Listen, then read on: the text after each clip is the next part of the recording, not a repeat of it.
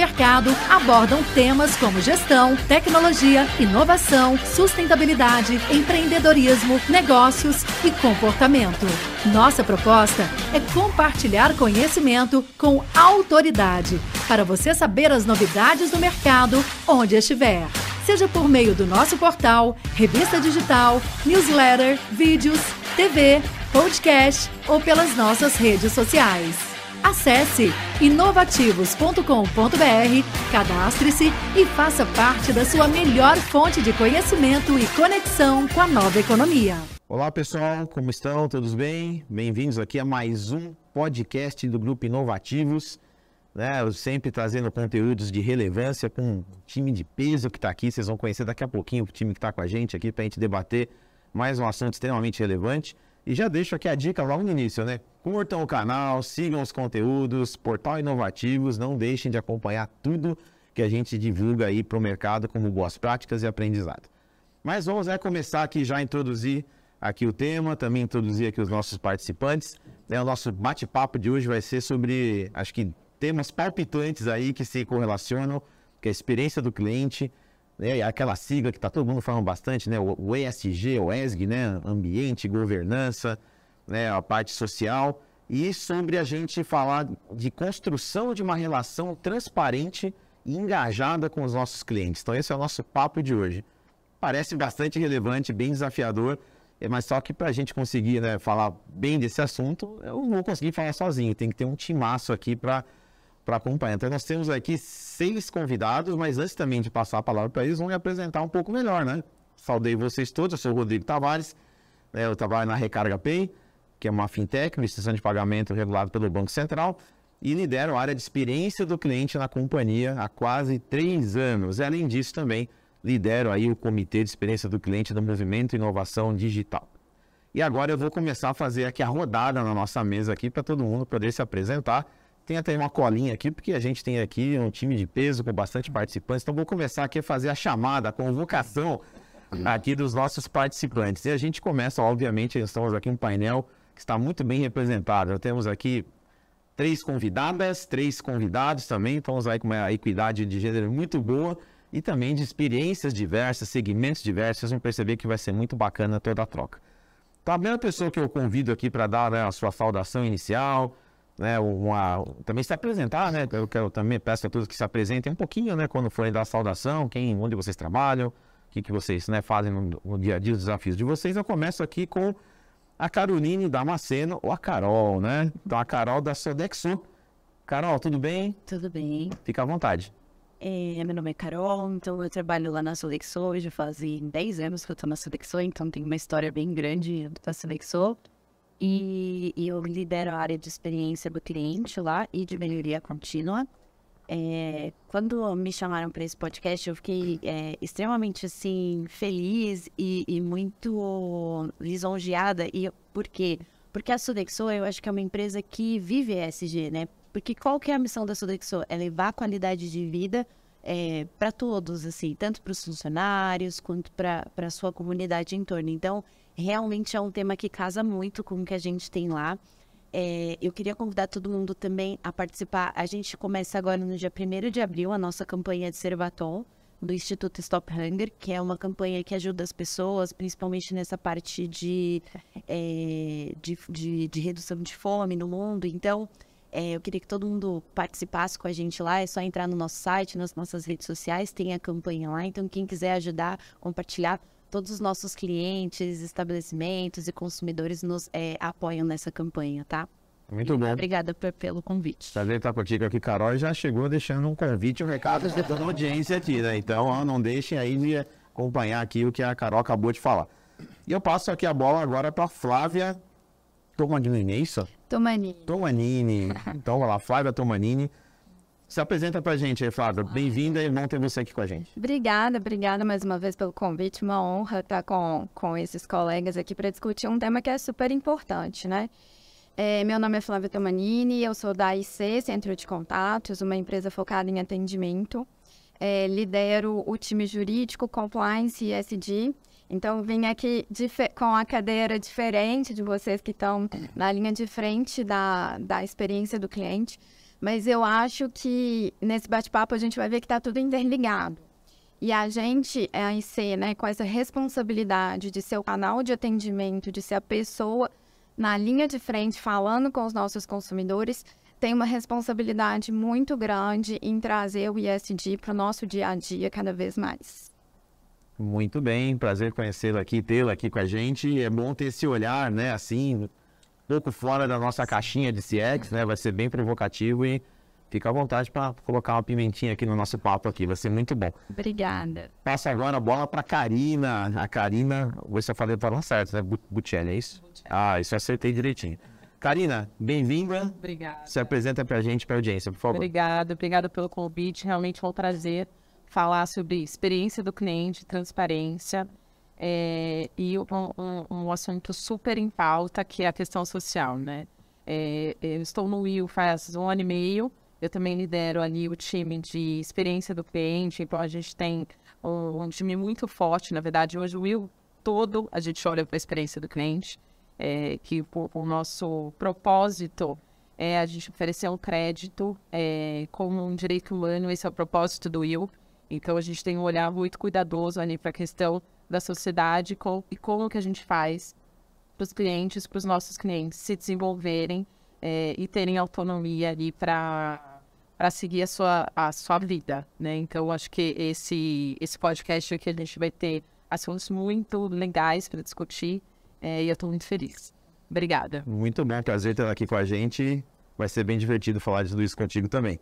Seguindo aqui, temos mais três apresentações para fazer aqui para completar a mesa. Eu começo aqui quem está do meu lado aqui com o Diego.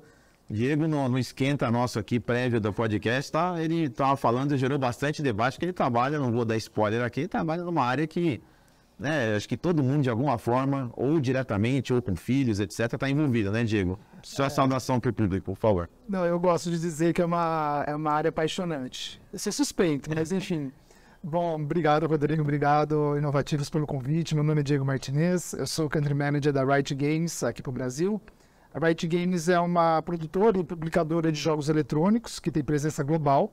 A gente está em mais de 20 países e temos diversos jogos no nosso portfólio, jogos, cenários competitivos, é, produtos audiovisuais de entretenimento. O, o nosso jogo mais longevo é o League of Legends ou o LOL, ou aqui no Brasil, como a gente está acostumado a dizer, o LOLzinho, né? Acho que talvez aqui a nossa audiência já tenha ouvido falar. Eu estou na empresa há cerca de sete anos. Comecei na área de atendimento, ou como a gente gosta de dizer, relacionamento com o jogador. É, e eu sempre gostei, né, de estar tá nessa frente, independente de hoje eu não estar mais nela, mas ela é, para mim, uma das principais portas de entrada para a construção desse relacionamento, né? É, a Wright ela se pauta por um valor muito único e apaixonante também, que é de ser a empresa mais focada no jogador. Então, se a gente quer ser focado, a gente tem que ouvir, a gente tem que traduzir o que a gente ouve e a gente tem que trazer né, essa, essa, essa audição em algo que seja concreto, uma experiência boa e que seja engajadora. Estou muito feliz de estar aqui com vocês, espero que a gente possa ter um debate, sempre teremos um debate de alto nível e, claro, que a audiência também seja brindada aí com muito conhecimento. Obrigado. Muito bom. Prazer estar aqui com a gente, Diego. Vai ser muito bacana. Falei para vocês que a área dele é, é bem interessante, né? É bem, vai, todo mundo se sente muito conectado de alguma forma, né? Eu também sou um, eu sou um gamer aí super, né? De todo dia jogar, mas eu curto os meus jogos. É, todo mundo tem seu lado. Muito bom. Passa a bola aqui pro, pro meu outro lado, a outra ponta da mesa aqui com o Eric. Eric, por favor, dê suas boas-vindas aí, se apresenta pra gente. Boa, obrigado, obrigado. É prazer estar aqui com vocês, agradecer o convite. É, eu sempre digo que é muito bom bater papo e trocar ideia. Eu adoro essas coisas. É, e ter a oportunidade também de, de trazer a Contabilizei aqui, né, que tem essa, essa missão nobre de tentar ajudar o empreendedorismo aqui no país. É, a gente tem o propósito de desburocratizar é, e facilitar e ajudar os empreendedores e o país do jeito que é, o brasileiro do jeito que é, é, tem essa fome de empreendedorismo, é uma missão bastante gratificante. Quando a gente consegue é, ver que a gente faz parte desse processo e pode contribuir. Então, estou super feliz aqui de falar de um tema que para nós, obviamente, é um tema bastante relevante e importante, Sim. né? É, que é a questão da transparência. E poder estar numa mesa assim também, tão de peso, com bastante conhecimento, vai ser excelente. Super obrigado pelo convite mesmo. Obrigado, Eric. Vamos seguir aqui para a gente fechar nossas apresentações. E temos aí o Rafael Rafa, prazer aqui tê-lo com a gente. Bem-vindo e, por favor, tua saudação para a galera. Obrigado pelo convite novamente. É, eu trabalho na XP, eu estou na XP Investimentos há um ano e meio, mais ou menos. Eu lidero um time de, de CX do Banco XP, é, que é uma das, um dos segmentos que a gente tem, até um dos segmentos mais novos que a gente tem. Muito legal falar disso. Eu acho que a XP é uma empresa que sempre prezou muito pela transparência e talvez por isso a gente tenha crescido tanto ao longo desses anos. Ela nasce com um propósito social que é difundir conhecimento sobre investimento para a população brasileira. Se a gente pegar hoje de 250 milhões de pessoas que vivem aqui, mais ou menos 3% dessas pessoas têm algum tipo de investimento no mercado financeiro. Até há pouco tempo atrás, a gente lançou o XPE, né, que é o XP Education, para alavancar mais isso e trazer, dar cada vez mais conhecimento para a população e poder difundir cada vez mais no mercado o quanto o mercado não é ruim, pelo contrário, ele pode te ajudar muito, te ajudar a crescer muito, seja como empreendedor, seja como pessoa física, enfim. É, entregar isso para a gente é muito importante. Obrigado de novo pelo convite. O vamos falar bastante. Vamos lá então, vamos começar o nosso bate-bola aqui. Acho que até trazendo de novo um pouco mais de contexto, né? Assim, né? A gente vê nos dias de hoje, né? É, não vamos nem falar de cliente, né? A sociedade no geral aí muito mais preocupada com esses três pilares, né? Do que, que é o ESG, né? Com o meio ambiente, né? com as questões sociais, né? Com governança corporativa, que traz muito também o, o ponto da transparência, que a gente vai abordar bastante aqui. Então a gente lida, né? Com, por consequência, um cliente consumidor extremamente engajado, crítico, né, que questiona, né, que passou aquela fase do cliente aceitar, né, ah, não é assim, é assim, tudo bem. Não, ele realmente quer entender o que, que a gente faz, por que, que a gente faz as coisas, o que é, o que não é, né? Então, é, realmente a gente lida com o ser humano mais crítico e também procurando, né, esse engajamento e essa conexão. E quando ele encontra essa conexão com as, com as nossas marcas, ele se engaja. Por isso que a gente fala de transparência e engajamento. Essas coisas, para mim, eram muito juntas, né? E naturalmente a gente tem agora novos canais, a gente fala de redes sociais, a gente fala até mesmo dos games também geram comunidades. Né? Enfim, o cliente tem vários lugares e procurando essa transparência, a gente tem o desafio de ser consistente em todos os canais, transparente em todos os canais, tem uma e a governança entra muito forte nisso, né? Mas para a gente começar, né, acho que eu, uma rodada inicial, e eu vou começar com a Flávia, porque ela é a pessoa que tem aqui a. não está no mitia do CX, falou aqui que é, se apresentou como uma pessoa da área de ESG. Né? Como é que é, essa primeira rodada é sobre como é que onde é que CX, os preços do cliente e ESG se conectam na sua perspectiva? Como é que você está lidando com isso também no seu contexto da IC? Conta um pouquinho para a gente, depois a gente vai puxando os demais aqui. Bom, assim, eu, a gente está falando aqui muito da transparência na experiência do cliente, mas eu acho que, que vai muito além disso quando a gente fala do ISD que, que acontece? É, a sociedade e, obviamente, os consumidores estão cada vez mais exigentes com a sustentabilidade das empresas. As companhias, elas precisam, é, obviamente, continuar crescendo, continuar lucrando, mas respeitando as próximas gerações. E a sociedade ela está muito consciente disso e vem cobrando isso cada vez mais das empresas. Então é muito necessário que a gente comece a pensar o nosso atendimento, a experiência do cliente, considerando que a empresa provenha um produto um serviço que seja é, socialmente responsável, que seja ambientalmente responsável, que seja legalmente ou sob o aspecto de governança responsável, ético, correto. Então, assim, não tem como a gente desvincular todo esse trabalho que vocês fazem desses três pilares, porque Hoje tudo está na mídia, tudo está na rede social, as pessoas têm acesso à informação. Então não adianta a gente pagar, é, né, investir milhões na área de marketing, fazer várias propagandas é, sobre o nosso produto ou sobre o nosso serviço, se no dia a dia isso não reflete na experiência que a gente está provendo nesses aspectos de, de responsabilidade social, ambiental, jurídica, ética e etc. E aí, na IC, eu acho que a gente ainda tem um outro aspecto, né? A IC é uma empresa B2B, mas a gente acaba sendo a cara e a porta de entrada para todos os nossos clientes, é, dos consumidores deles. E aí, quando a gente começa a falar, principalmente no aspecto social, a gente tem hoje quase 45 mil funcionários espalhados em várias regiões do Brasil. Eu preciso pensar também na experiência do meu colaborador. eu preciso que ele seja feliz trabalhando, porque ele precisa estar bem, ele precisa estar feliz para ele conseguir atender bem os, os, os clientes dos meus clientes. Então, toda essa cadeia produtiva está interligada e precisa estar tá muito fortemente baseado nesses três pilares para a gente ter, ao final, esse sucesso no atendimento, essa, essa felicidade é, do nosso atendente, do nosso funcionário e um bom atendimento, um atendimento de qualidade.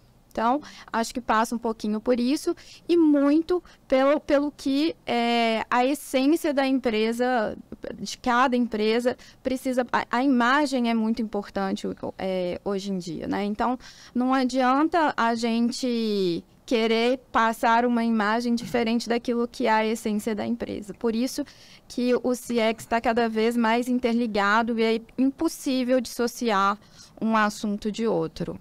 Sim, com certeza. Eu, eu sempre gosto de falar, né, que para mim a experiência do cliente é sobre conectar dois seres humanos, né? O ser humano do nosso lado, empresa, né, nossos colaboradores, a gente, e o ser humano cliente, né? Está do outro lado consumindo produtos, serviços, vivendo tudo isso. Né? É o que, o que é interessante, é o que é interessante em comentar. Não, eu estava aqui pensando, né, falando, você vê a amplitude que toma essa relação de consumo agora. Porque não é simplesmente atender o produto ao qual ele vai buscar né? A amplitude de avaliação de um consumidor hoje, ou é, o que se oferece como companhia ao consumidor hoje, passa por várias coisas. Passa pelo teu produto, passa pelo jeito como você trata os seus funcionários, como você se, se relaciona com a sociedade. E isso tudo influencia com a oferta de fato que você está fazendo, né? E eu costumo é, defender a bandeira de que até essa questão de experiência e atendimento, se a gente quiser usar esta palavra, não é uma responsabilidade restrita a quem efetivamente só está ali para prestar suporte. Qualquer ponto de contato hoje dentro de uma empresa é um atendimento. Né? O, o, fato de você ter um cliente que está usando o teu produto, usando o teu serviço, eventualmente vai ter uma experiência boa ou ruim, faz parte da vida, às vezes acontece, mas tudo isso é atender. E enquanto as empresas não entenderem que esse contexto, que é mais amplo, por uma questão de transparência, de comunicação, de como a empresa se posiciona, né, do que, que efetivamente esse tipo de consumidor exige das companhias hoje, é, fica difícil você evoluir para uma experiência boa dentro de um consumidor que hoje já se engaja mais nesse sentido, né? Sim. Vocês sabem que eu, eu gosto desse gancho que assim, o, o relacionamento é um produto. Né? Estabelecer o um relacionamento, uma conexão com a sua audiência, com o seu público, por si só é um produto. Sim, finalizar. É, é um entregável. Tem uma jornada, tem que ter um ciclo de desenvolvimento, tem que ter as suas métricas de sucesso. E muitas vezes mais importante do que o produto em si. Né? Sim. Eu dou um exemplo, né? Essa nossa indústria de games. É, enfim, é uma indústria, como eu disse mais cedo, apaixonante. Por quê? Porque você cria identidade. O jogo por si só, ele te traz uma experiência, mas quando você é capaz de criar uma narrativa em torno do jogo, você aumenta essa identidade que o, o seu né, usuário, um jogador, a jogadora tem como jogo. Né? Quando a gente olha para os nossos, eu sou capaz de, sei lá, um jogo como League of Legends. É um, é um jogo, né? Para quem não conhece, é um jogo é, de ficcional, fantasia. Ele, ele é um jogo que acontece de forma online. 10 pessoas jogando, 5 versus 5. Cada um assume a posição de um personagem do jogo. Esse personagem tem habilidades, tem uma história própria. E quando a gente conta a história desses personagens, eventualmente você se identifica. Uhum, sim. Porque esse personagem ele tem traços, é, enfim, conotações religiosas, é, de raça, de gênero, que você fala, poxa, que legal. Eu tenho Combina comigo. É. Isso é comigo, é. O verbo é como indivíduo. Você se identifica. Então, quando eu trago esse, esse conteúdo, esse produto, eu tenho que pensar que é uma relação que eu estou construindo com, com o meu usuário, né, com o jogador. E aí eu tenho que a minha responsabilidade, como a Flávia falou, eu tenho que pensar como é que eu construo esse personagem. Será que esse personagem ele consegue trazer em si valores que adverbam, né, de alguma forma, representam a comunidade? É, até mesmo as nossas campanhas. Trazem a representatividade, a representatividade. Né? E a gente está muito atento cada vez mais por uma questão óbvia. A sociedade clama por isso. Diversidade e inclusão. É, se você olhar desde a concepção de personagens, a, a, a trazer né, para o nosso cenário competitivo, porque a gente tem, né, os nossos jogos têm competição atrelada, então a gente tem analistas, comentaristas, uhum. a gente tem uma line-up diversa, né, de homens, mulheres, em diferentes gêneros também que se é, fazem parte né, da nossa comunidade. É, tudo isso traz, de novo, meu ponto, relacionamento. Tudo isso traz essa, essa responsabilidade que a gente tem de fazer com que esse relacionamento seja amplo, né, inclusive de eventos. Olha, você tem um desafio bem, bem interessante na indústria, porque assim, a gente tem as nossas questões sociais, o nosso, nosso mundo aqui, e você tem, na verdade, um mundo que é criado ele tem que ser, sério, ele tem que ser consistente com a vida concreta que está aqui. Daqui a pouco você está falando Tem que ser um espelho. Tem que ser um espelho. E eu acho que a palavra consistência pluga muito com o que o Eric trouxe aqui, porque assim, você fala. Nem me fale em consistência, rapaz. Eu tenho que ser muito consistente. Exatamente, exatamente. Consistência, até para quem está acompanhando a gente em CX, para mim é uma das coisas mais importantes, porque esse ponto que o Eric trouxe, depois é bom, o pessoal vai continuar falando aqui. Você tem a jornada, são, hoje são tan- tantos touch points, né? A jornada começa antes de eu comprar um produto, né? numa propaganda, numa mídia, depois eu vou fazendo um board, uma série de coisas e é difícil ser consistente. E é a consistência que realmente garante uma experiência do cliente sólida, né? Eu não posso ter falta de transparência ou quebra, né? Rupturas. Né? A jornada começa na criação de conexão com aquela marca, com aquele produto, com aquele serviço. Não é só quando a pessoa compra. Se ela vai lá investir na XP ou jogar League of Legends, ela percebeu naquilo algo que vai trazer algum valor agregado para ela enquanto ser humano. Então, hoje, antigamente a gente pensava que a abordagem era o primeiro passo da venda. Talvez hoje a criação da conexão com a marca seja o primeiro passo da venda. Porque se aquela pessoa, se aquele cliente não se identificar com você de forma nenhuma, ele não vai comprar. Ele não vai investir. Ele não vai pôr dinheiro no banco. É, talvez ele até use a Sodexo porque é a empresa dele, mas ele não, não vai ser um promotor disso. Então, é, a criação de conexão é fundamental para isso em qualquer ambiente. E hoje é muito fácil, né? Se, se, o, se você vende que a sua empresa é uma boa empresa para trabalhar, é muito fácil para alguém de fora ver isso, porque a rede social trouxe todo mundo para dentro de casa. Então, é, você precisa criar conexões positivas. Não adianta mais você dizer que é. Você precisa ser.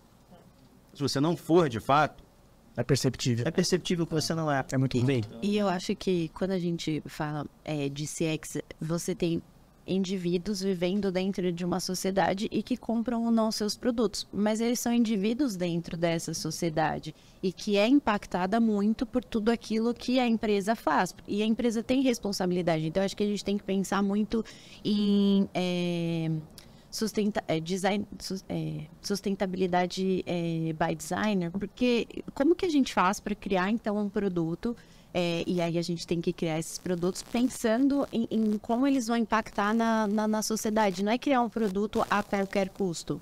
A gente tem que criar um produto que traga um impacto positivo para a sociedade e reduza o máximo possível aquilo que seja negativo, enfim. Então, acho que hoje é, as pessoas têm que, elas cobram muito isso da gente, é, das empresas no geral, porque elas entendem que é, tudo aquilo que você faz vai voltar diretamente para ela. Então, seja é, é, um impacto social em termos de, de trazer desenvolvimento. Então, todo mundo vai sofrer se você não se desenvolve bem, você tem um problema, sei lá, é, de segurança, por exemplo. Então, todo mundo é impactado por aquilo. Então, é, hoje é, o CX ele trata lá o consumidor, mas esse consumidor ele está dentro de uma sociedade inserido e ele vai cobrar da gente tanto a parte de experiência como o, todos os impactos que a gente traz para aquela sociedade como um todo. Sim, sim. Tem, tem um ponto que eu acho que é, é- que você trouxe, que é a questão da, do, de ser sustentável, né? E a gente fala da sustentabilidade, antigamente falava da sustentabilidade, a gente falava muito do meio ambiente. É, e a sustentabilidade de uma empresa é o quanto que essa empresa é relevante no mercado que ela atua e, e o quanto que ela é relevante para a sociedade. É, acho que a pior coisa para uma empresa é ela ser irrelevante. Então, o produto tem que ser é, é, importante, é relevante ali, mas o quanto que essa marca tem uma conexão real com as pessoas é, e com a sociedade que ela atua, que ela está ali atuando. É, quando a gente olha, eu falo aqui um pouco do Will, que eu acho que a gente tem uma história muito bacana, né? Até, tipo, ah, você trabalha no Will, é que legal, e é realmente, é muito legal. Porque o Will tem um propósito muito claro, que é, e, e- e o propósito da empresa é o crédito como um direito humano. É, e quando eu fui para o Will, quando a gente olha todos os bancos, os bancos, né, o meio de pagamento, ele oferece isso. Então, ah, você oferece ali um crédito para é, o cliente. No Will, a gente tem algo a mais. O crédito com o direito humano, a gente identifica um desenvolvimento na sociedade. Hoje, o, o nosso público ele está muito forte no Nordeste, é, em cidades em até, com até 100 mil habitantes. Então, é aquela pessoa que precisa realmente de um crédito para ter o giro, o, o, o negócio dele ali girando. É, acho que vocês identificam isso muito. E muitas vezes é, são empresas, são pequenos é, empreendedores que ainda nem têm uma empresa ah. dessa. Então, ela usa o crédito para comprar é, o, o, pão ali, a salsicha, para poder vender na porta de uma escola. O dinheiro dela é, é o crédito. Né? O dinheiro dela é o crédito, né? Então, a gente tem um propósito muito forte. E aí, quando a gente olha toda a parte da, de você sustentar isso desde o começo ali, de você divulgar captar os clientes. Então, a gente falou do TikTok, né? Onde que estão é, o, os nossos clientes? Então, a gente vai ali para os canais, para as redes sociais, a gente capta esse cliente, a gente tem uma conexão muito forte é, com esse cliente e a gente sustenta isso ao longo de toda a jornada do cliente dentro da empresa. Então, por isso que lá no começo eu falei, nós não somos, nós temos ali o time de CX que faz o atendimento ao cliente, mas a gente tem uma empresa inteira, a gente tem 1.400 funcionários que olham para o cliente o tempo inteiro, né? E eu acho que esse é, é, essa é a real, a, o, o que, que, é sustentável. Sim, esse aspecto aí que você puxou, né, Karina, aí do, né, da, desses centros é, de, é, de populações, é, cidades menores, centros talvez com menos recursos, né, recarga a gente vê muito isso também. A gente tem clientes B2B, né, que seria, são microempreendedores. No final, a gente tem grande penetração nesse, nesse público e nesses centros, né? Uhum. Onde as pessoas precisam do capital de giro, precisam daquela solução para o dia a dia, né? Enfim, tem esse aspecto, inclusive, bastante forte aí, né? Que essa ó, primeira rodada aqui já foi boa. Peguei várias técnicas aqui. né? Uma coisa que eu curti muito que o Diego comentou, que, que acho que todo mundo de alguma forma tocou aqui, é que no final, construir a relação é o entregável mais importante, né? Você, você não é o produto em si, não é o serviço, não é o site, não é o aplicativo, não é o, não é o empréstimo. Exato. É esse relacionamento é o maior produto que a gente tem que ter na entrega do CX. Eu acho isso muito valioso. Passa por jornada, passa como a gente foi comentando de inclusão, passa para entender que tem um, tem colaborador feliz, que tem não é só aquela pessoa, tem uma família com aquela pessoa também que está tá envolvida. O cliente também não é só aquele cliente, tem a família que às vezes é o meio de renda dele. Enfim, é muito amplo e toca em todos realmente esses esses pilares. Eu vejo muito, né? É, é, o, SG meio que convidando, ou trazendo, né? Ou tirando as, as companhias do pedestal de sua empresa, né? Convidando para entrar no game mesmo, né? Para estar na vida real. Você está numa sociedade, você tem responsabilidade com o meio ambiente, você tem que se preocupar com as pessoas que estão com você, você tem que se preocupar em ter uma governança e a transparência que a gente vai começar a falar agora na segunda rodada. E o ser humano hoje, eu vejo a gente voltando, né? Porque é mais instintivo nosso que a gente hoje, o cliente, o ser humano procura o quê? A sua tribo, né? Então eu vejo as pessoas procurando empresas, pô, essa, pô, essa empresa me representa. É. Eu quero ser cliente dela, eu quero fazer parte dessa tribo, desse movimento. Isso passa pelo propósito, por valores, né? Eu acho isso bem bacana. Eu vejo, tenho duas filhas, adolescentes.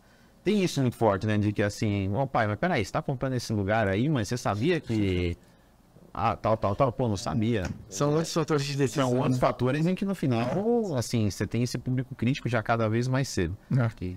Bom, acho que alguém quer complementar alguma coisa, tá? Você já está entrando no, no, no, tema de criar relacionamento, criar conexões e transparência. E aí eu convido todo mundo aqui a refletir. Existe algum relacionamento que possa ser construído sem transparência Ótimo na ponto. vida da gente?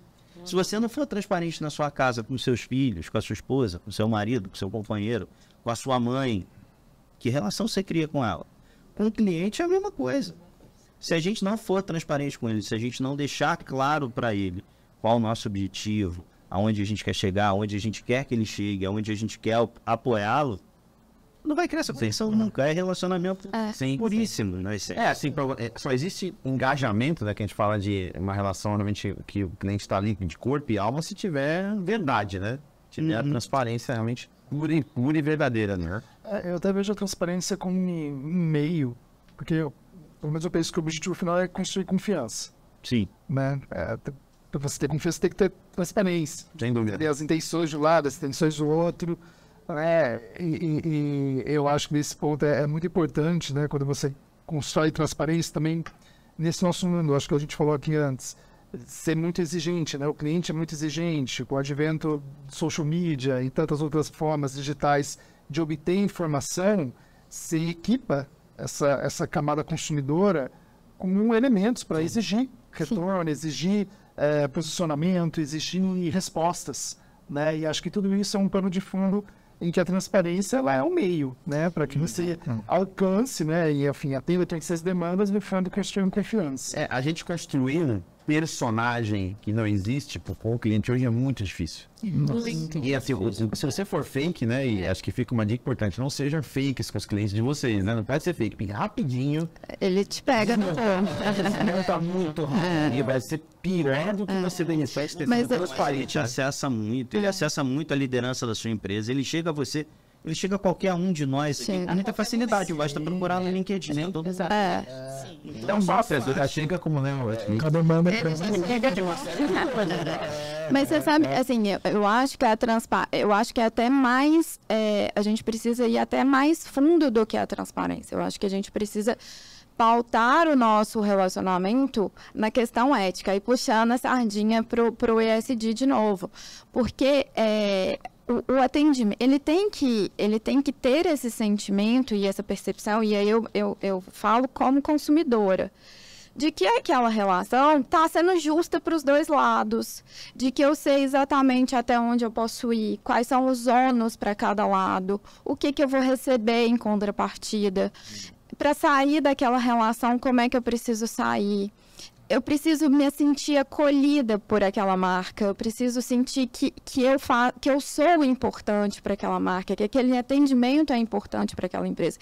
Então, assim, muito a transparência é fundamental, é imprescindível que a gente dê toda essa e gere a confiança, mas mais do que isso, a gente precisa começar a pensar nesse atendimento ético e humano o tempo todo, humanizado, né? Aí a É. gente está falando de respeito. Se a gente pegar a transparência, talvez seja um dos pilares que sustentam esse respeito. A ética é o outro, o atendimento humano é o outro. É. E a gente está falando, no final das contas, de respeito com o nosso consumidor. É, mas eu acho que tem um ponto fundamental nessa história toda que a gente precisa passar, que é a cultura das empresas. Sim. Não tocar esse. Isso é um processo, ele é complicado, ele é muito mais complicado do que geralmente se, se pensa a respeito de cultura, né, de quanto de fato as empresas têm valores é, é, que são baseados dentro de um processo que combina com todos esses outros pilares, né? Então, é, a gente trabalha lá, por exemplo, compartilhando com vocês, é, alguns dos nossos valores. Tem três que encaixam, por exemplo, o propósito da companhia, né? Que a gente falou bastante já sobre o propósito aqui hoje. Se todo mundo não está encaixado nessa mesma história, não adianta. Você vai ter uma parte que vai desviar e aí não vai funcionar. Né? Você, de fato, entregar resultado com excelência. Não dá para aceitar que os teus processos e aquilo que você propõe fazer saia mais ou menos. Mais ou menos não faz sentido, não atende. Né? E o fato de você estar sempre buscando melhorar. Porque se é um consumidor que está em evolução, ele vai te exigir isso. Né? E se a empresa não consegue acompanhar isso, tá fora. O foco do cliente tem que estar dentro dos valores da empresa. As empresas que não têm foco no cliente, sendo, sendo zero romântico com isso, elas estão fadadas a pouco tempo à frente, elas vão mudarem ou saírem do mercado. Não tem É, eu outra quero escolha. até antes do Diego aqui, que é, é o- é- é o que eu gosto muito de provocar, que é um foco do foco do cliente, né? É. Porque foco do cliente, você pega esse copo aqui, ó, tá olhando. Eu tô fazendo o que eu quero, mas eu tô olhando pra ele, né? Agora, eu preciso me colocar no lugar, né? Na, na chefe. Faça aquilo que eu quero que você faça, nem o que você quer fazer. A questão é da empatia, que você tem que ir do lado entender, aí você deve Mas não é para todo, então vai pro cliente. né? Dentro desses pilares que você chega ao respeito, a empatia. Exato. Se você não for empático, Acabou, né? que relação você constrói? Não, e eu tô aqui ouvindo e querendo falar uma coisa que né, o Eric tá falando do, puta, a gente como empresa, falou, falou também, a gente tem que trazer o te- atendimento humanizado. Eu, eu, eu, eu ouço muito a gente falar do coletivo, né? A empresa, esse sujeito indeterminado, né? E Vou ter essa frequência, né? né? Eu acho que, no fundo, nosso dever aqui é dar o exemplo, inclusive, para os nossos colaboradores, porque eles são a cara da empresa, né? Eles são, eles representam a empresa quando eles estão construindo de volta aquele ponto do relacionamento. Um exemplo simples, né? Na, na indústria de games, por conta da paixão, da identidade, como todos aqui também devem ter com a sua comunidade, é, quando a gente faz uma besteira, um erro, na hora, seja lá quais foram os fóruns que a gente está presente, vem a comunidade reclamando, poxa, mas não foi isso que eu esperava. ou eu queria que você se retratasse, ou eu queria que vocês me dessem algum tipo de explicação do que está acontecendo. É, quando eu falo do indivíduo em si, né, no nosso caso, quando é necessário, quando acontece algo, por exemplo, no jogo você tem a figura do produtor executivo. O produtor executivo, ele é o, entre aspas, é, não falo dono, mas é a pessoa que lidera a apresentação, a publicação, o desenvolvimento daquele produto. Ele vai nas redes sociais e publica. Gente, olha só, cometemos uma falha aqui, estamos cientes da falha, e aqui a gente está propondo a alternativa A, B, e. E isso é importante. Quando você está se propondo dar uma cara né, para interceder ali junto ao, ao, seu consumidor, é importante que você dê consciência de que sim, entendemos o problema, que você dê alternativas onde é possível, e, se, e ainda, ainda nessa linha da possibilidade, prazos. Que dar prazo. Gestão de expectativa. Eu sei que é uma coisa super difícil, ainda mais no digital, enfim, nos nossos mundos, porque você trabalhar em produto digital não é uma coisa que você fala assim, ah, tá legal, identifiquei que tem uma falha no produto, amanhã você vai ter essa falha. Claro, tem coisas que você ajusta de uma hora para outra. Mas as, as falhas, ou enfim, as oportunidades mais estruturais, elas demandam programação, elas demandam teste, pilotagem, que pilota, pilota, repilota. Por quê? Porque você tem uma confiança a prezar. Você tem uma responsabilidade. Você não vai lançar qualquer outra coisa para que depois você continue frustrando a expectativa e, consequentemente, a confiança. Então, quando você vai falar de prazo, é super complicado. Não sei se vocês têm esse ponto, mas. Não, não, estamos. Você vai você dessa campanha para legal. Como é que a gente faz? Mudar, coisas não é produto, como é que a gente trabalha no produto, mas o produto tem o seu ciclo de vida, não é tão simples. Mas sabe que sabe no foco do foco, o prazo é o foco do foco, porque dar o prazo é o foco, respeitar o prazo é o foco. Ah, e vou dar o prazo que é bom pra mim, não dar o prazo que funciona. Mas isso que você trouxe é a autonomia que você dá pro time. E aí isso está dentro da cultura, né? E, a, e aí a autonomia do seu, do, do, colaborador ir lá e falar diretamente, vou gravar um vídeo aqui, vou colocar no TikTok e vou explicar que teve um erro e como que a gente pode, pode corrigir. Isso, isso passa por dentro da cultura, de você dar autonomia e fazer com que os, os colaboradores, quem está ali dentro, é, esteja realmente dentro do propósito da empresa que você consiga falar em nome da empresa. É, eu não estou falando o nome da Karina, eu estou falando em nome do Will. Ah. Né? Você não está falando é, no nome da sua, na, no seu nome, você está falando o nome da empresa. E isso passa também para essa questão da cultura, e aí voltando um pouco do, do, no, no SG, que é a questão do social, né? O quanto que você tem realmente pessoas da sociedade que representam a sociedade dentro da sua empresa. Né? Hoje a gente tem uma, um país é, com a grande maioria de negros, né, e pardos, e o quanto que isso representa dentro das, da, dentro das empresas. Né? O Will, a gente tem isso muito forte. Hoje a gente tem 51, mais de 51% são mulheres. Então a gente está bem representado aqui Legal. nesse podcast, né? a gente está lá, talvez nos países e sociedades mais plurais que em todos os sentidos, né? E isso é, é, é pauta importante, a diversidade e a inclusão, para a gente fazer algo no foco no foco de quem vai consumir, que é esse público diverso, plural, né? Hoje, é, a, a, sociedade também, a gente tem ali a questão dos negros e dos, dos pardos. No Will, a gente tem 43% do nosso, do, dos nossos colaboradores são negros ou, ou pardos. A gente, tem, a gente tem muita questão da diversidade dentro da, dentro da companhia, é, representando o nosso cliente. Então, o quanto que a gente realmente tem dentro de casa, dentro das empresas, né, olhando para todas as empresas, tem dentro de casa a, a representatividade dos seus clientes. E é isso que a gente busca dentro, é. dentro do Will. Eu acho que a, as empresas estão buscando isso cada vez mais. Não, eu acho que só pegando um, um gancho do que o Diego falou, é assim, o cliente, o consumidor hoje, enfim, ele não existe que a gente seja perfeito. Mas ele, ele espera uma resposta rápida e ele espera que a gente, de fato, resolva aquele problema que a gente causou para ele. Então, esse é o ponto importante, que é o Sim. foco do foco, né? E vamos resolver, vamos a atrás, enfim. Ser, inclusive, eu preciso de mais tempo. Pode até ser, mas é a linha de que é a transparência. É, né? Isso é muito importante. E, e aí, falando um pouco do que a Karina está falando, dessa parte de, de social, enfim, é, eu acho que todas as empresas hoje em dia elas têm que se preocupar muito com isso. Então, como que eu faço? É, que programas eu crio? Mais programas verdadeiros e não baseado naquilo que vai me trazer lucro, porque algumas vezes isso não está diretamente linkado. Então, como eu me junto hoje é, entre as empresas e faço, por exemplo, é, um movimento para que é, mulheres estejam na liderança. Então, por exemplo, lá na Sodexo a gente tem o Acelera Mulheres, que é um programa parecido com o que vocês têm lá, de, de levar, de desenvolver as pessoas para que elas estejam aptas a atingir cargos de liderança, por exemplo. Que é super importante. É, e isso falando é, em termos de raça, enfim, ou, ou qualquer outro tipo de, de, de comunidade, enfim. Então, é, é, esse é um ponto bastante relevante, né? Como as empresas hoje se juntam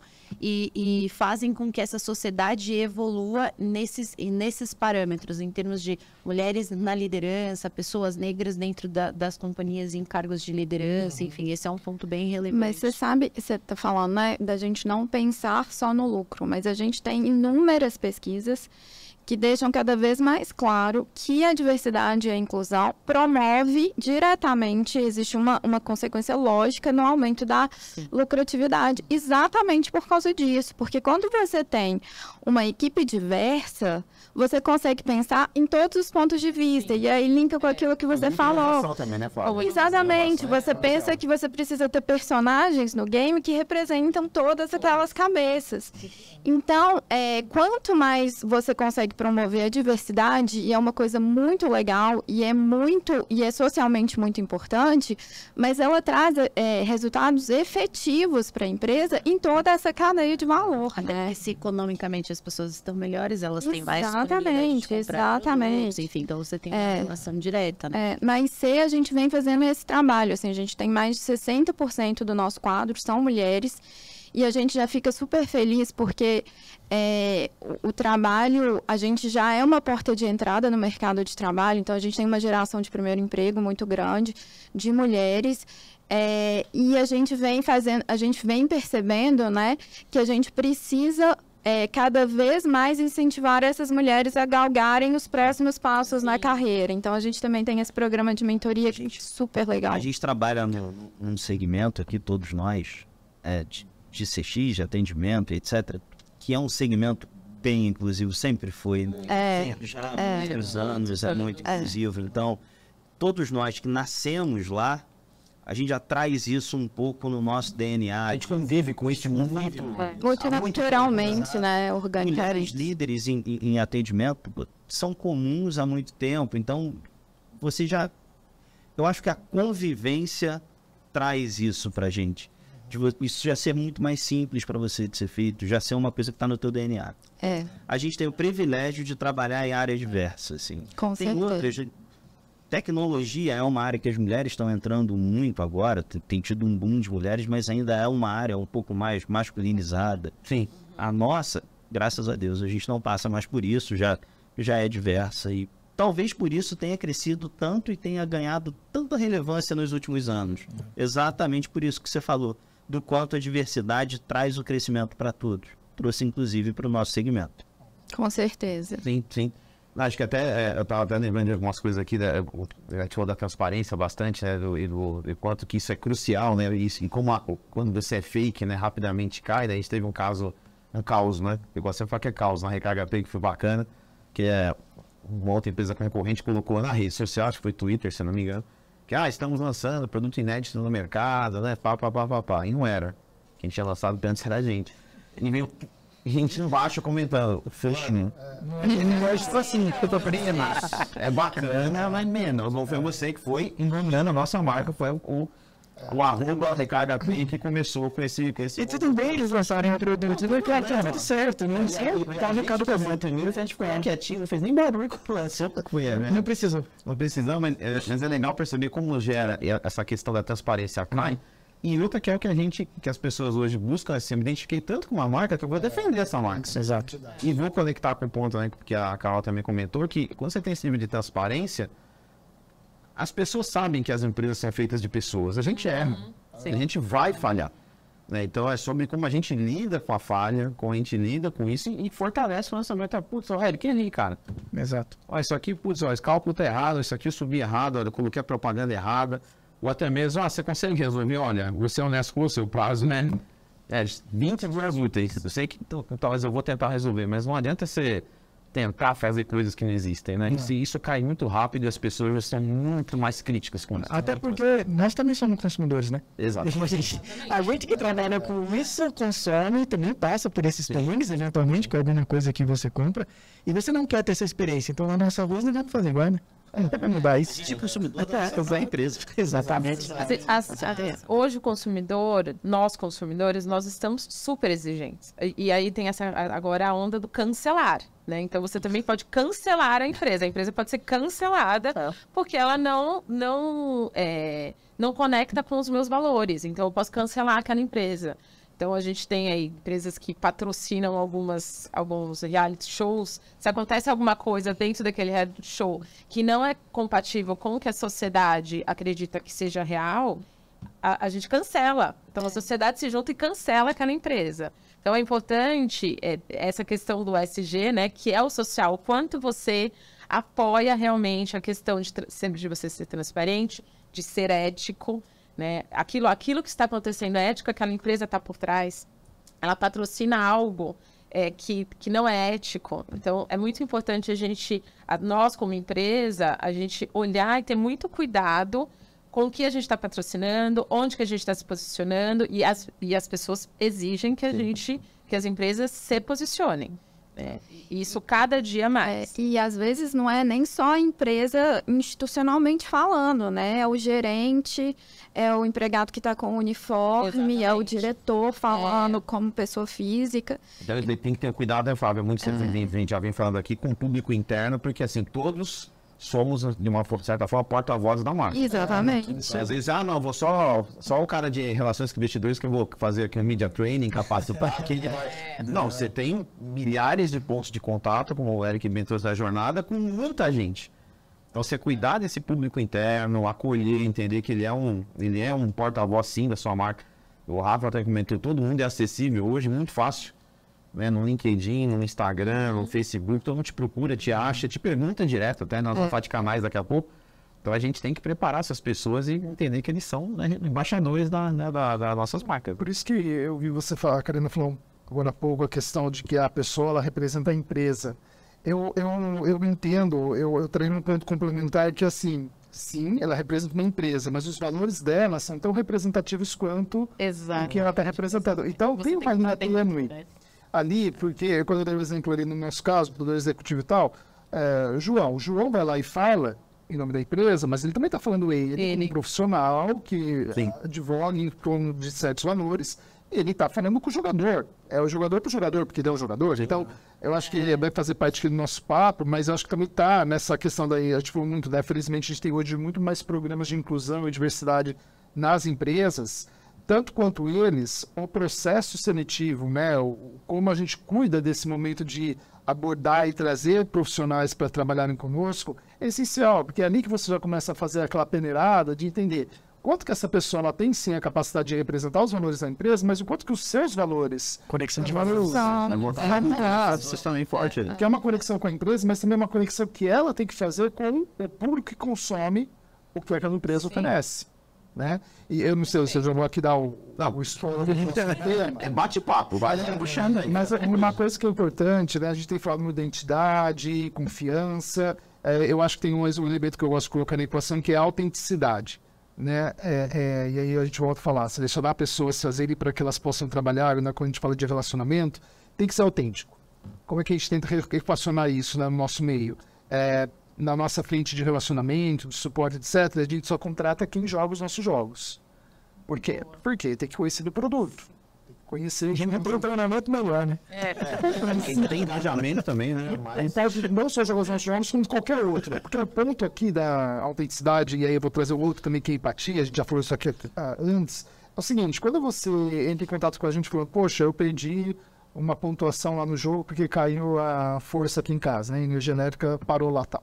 Se eu tenho um, um agente ali que entende porque esse jogo já passou por isso, ou sabe o que, que acontece quando é desconectado do jogo, eu tenho uma chance Real empatia. né? Eduardo, eu tô de na dor do jogador, né? A gente está recebendo a dor do jogador. Então, quando a gente recebe essa dor, a gente se empatiza fácil porque a gente já sofreu essa. Sim. Mesma dor. Então, é, é- é um cuidado que a gente tem que ter, por isso que eu volto a falar, desde o processo seletivo, Porque, de fato, se você traz alguém que, ah, eu. A gente ouve muito assim, né? De novo, porque é uma indústria apaixonante. Ah, eu quero entrar na indústria de games, quero entrar na indústria de games. Porque talvez tenha um mito popular aí que vai ficar jogando o dia inteiro. não é lá. Você só tem você tem Ele acabou de me decepcionar.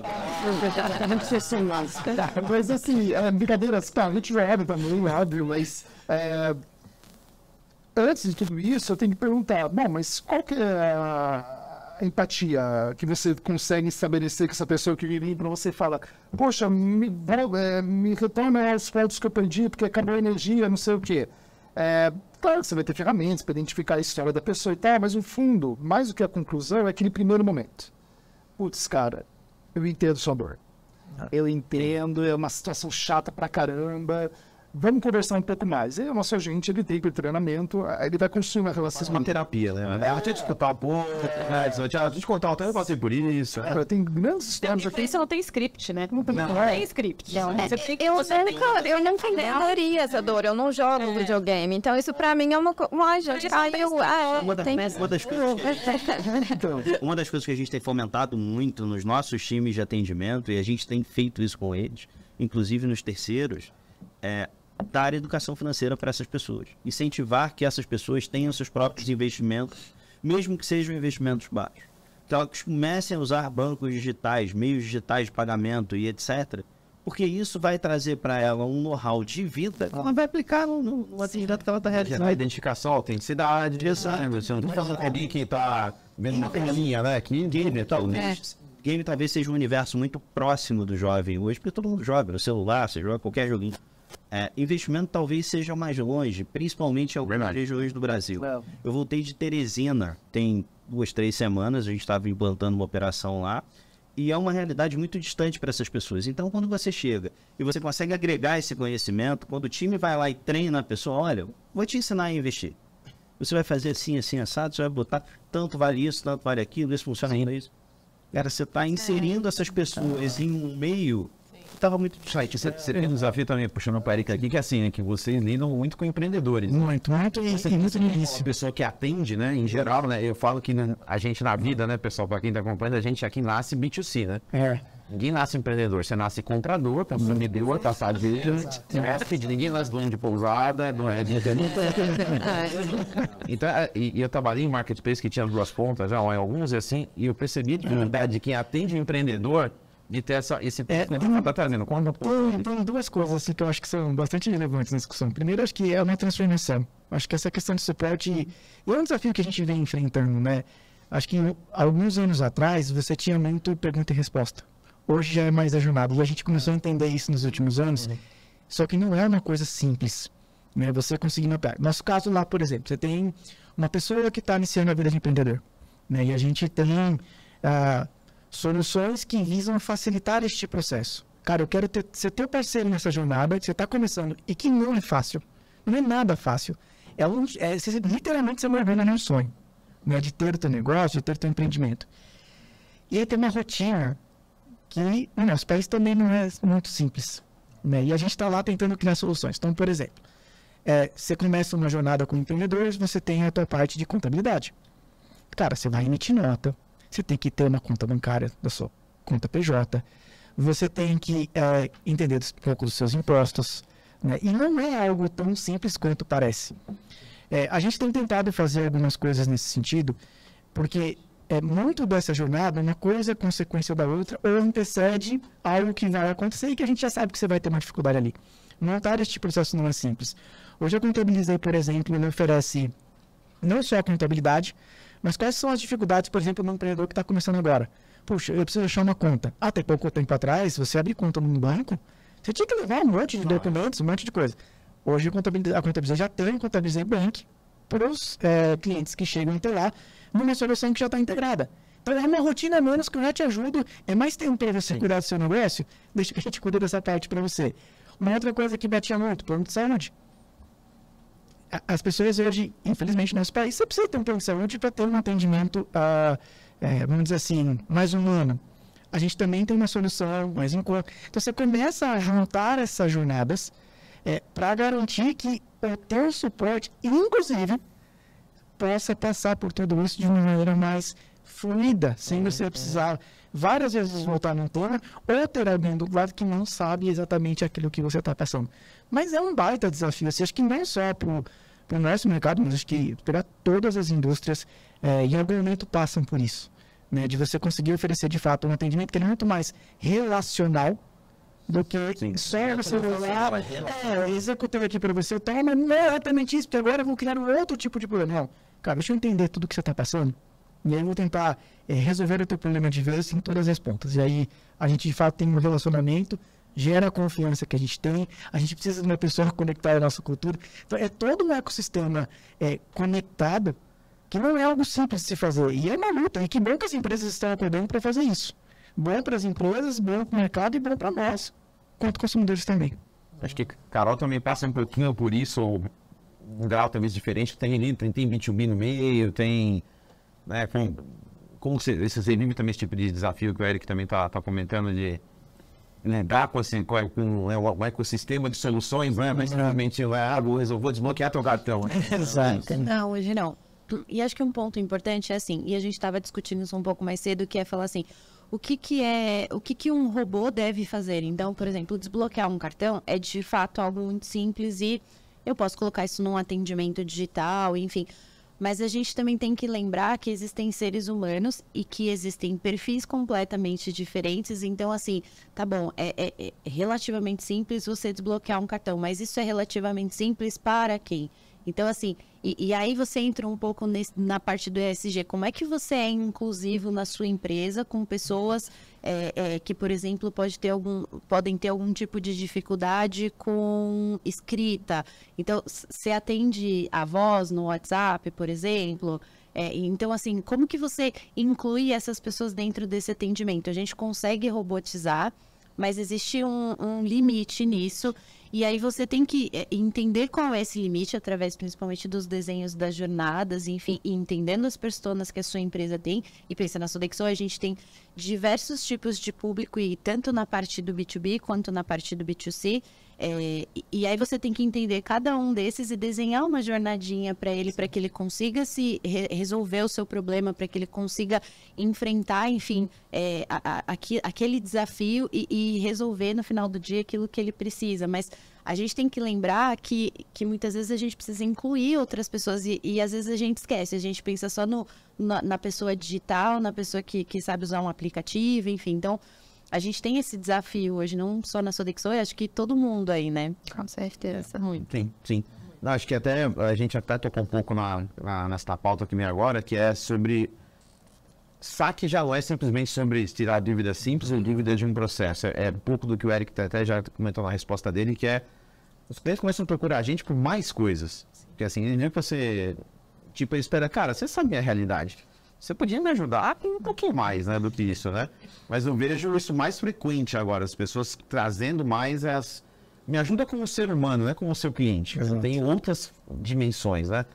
Como é que vocês estão vivenciando isso? Vocês estão notando os clientes realmente usando, né? Ou seja, ele enxerga o saque, não é como vou ligar para reclamar do produto. Eu vou ligar porque eu quero ter um relacionamento. Isso ajuda, né? Já ajuda. Sim, é. Isso faz parte da evolução do nosso trabalho. A gente vem lutando quem trabalha com CX vem lutando por isso há muito tempo, de ser cada vez mais relevante, inclusive para o cliente, de não ser só aquele canal de reclamação. Eu costumo brincar com, com o time lá que eu vou ficar feliz no dia que algum cliente ligar para a gente e convidar para um churrasco. Pô.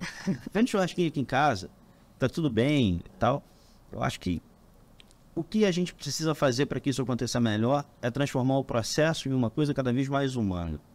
Em deixar cada vez mais que as pessoas administrem o processo e não o contrário, que foi o que a gente viu durante muito tempo de processos administrando pessoas. Uhum. Quando você treina bem o teu colaborador, quando você contrata o colaborador certo, que tem a ver com os teus valores, quando você cria essa empatia com o teu colaborador, seja porque ele é um gamer, ou seja porque ele é um investidor, ou seja porque em algum momento ele foi empreendedor, quando você consegue fazer com que o teu colaborador crie essa conexão e você empodera ele dos processos e não o contrário, naturalmente esse relacionamento vai fluir e você vai conseguir fazer, vai atender qualquer necessidade do cliente. É. Olhando é, hoje, acho que o mundo está digital, então a gente faz praticamente tudo no celular, né? Então tá todo mundo sempre ali com o celular, você esquece qualquer coisa, mas o celular a gente não esquece. o- os clientes eles procuram, o consumidor como um todo, ele- a gente procura muito o- o- o- os canais eh, digitais, né? Então, o gamer ele já deu um problema aqui, ele vai direto no TikTok para ver se al- alguém tem alguma solução. Ah, eu tenho algum problema aqui, eu vou lá na comunidade do Facebook para ver se alguém tem alguma solução. É, quando o cliente ele busca um atendimento, é, geralmente ele não conseguiu localizar ou se autosservir né, é, ali no- nos canais que ele tem. É, então, é muito importante, essa, por isso que eu falei quando você falou, não tem script para o cara que pede os pontos porque caiu a energia, né? Então, é, não, eu, eu, eu não acredito na questão no, no script mais no atendimento, porque você tem que ter aquela empatia, tem que entender exatamente o que que aquele cliente, o que aquele consumidor precisa. É, Acho que ele tira até ele tira a autenticidade da conversa. autenticidade, até. a transparência. um negócio- robô, né? exatamente. É, Você percebe que é um... É, você pode até ter scripts para algumas coisas que são mais simples, sim, sim, porque é o relacionamento, a sim. conseguiu fazer no app. Para você direcionar, fica mais fácil até para quem está dando a informação para construir o racional daquela informação.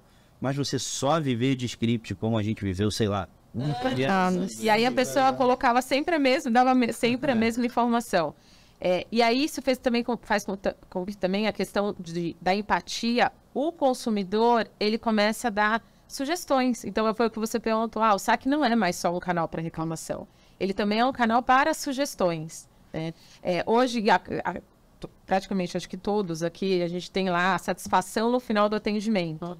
E aí você tem lá os cinco estrelas, né? O five stars, e aí você dá o e, e o cliente, os clientes escrevem e ele dá, a Vocês estão sugestão. vendo o cliente sugerir mais? Eu tô vendo. Eu Cara, a gente sabe da- faz muito. sabe o que eu- sugere, né? É, ele, e e ele sugere nas redes sociais. Também. Quando que você, quando eles, os nossos clientes falam, ah, quando que a gente vai ter o cartão do Will na Apple Pay? Eles querem. Porque foi legal que a gente fez na, da- no final do ano passado. A gente fez um encontro, porque a gente tem um modelo de trabalho que boa parte está remota, né? E aí, Brasil inteiro.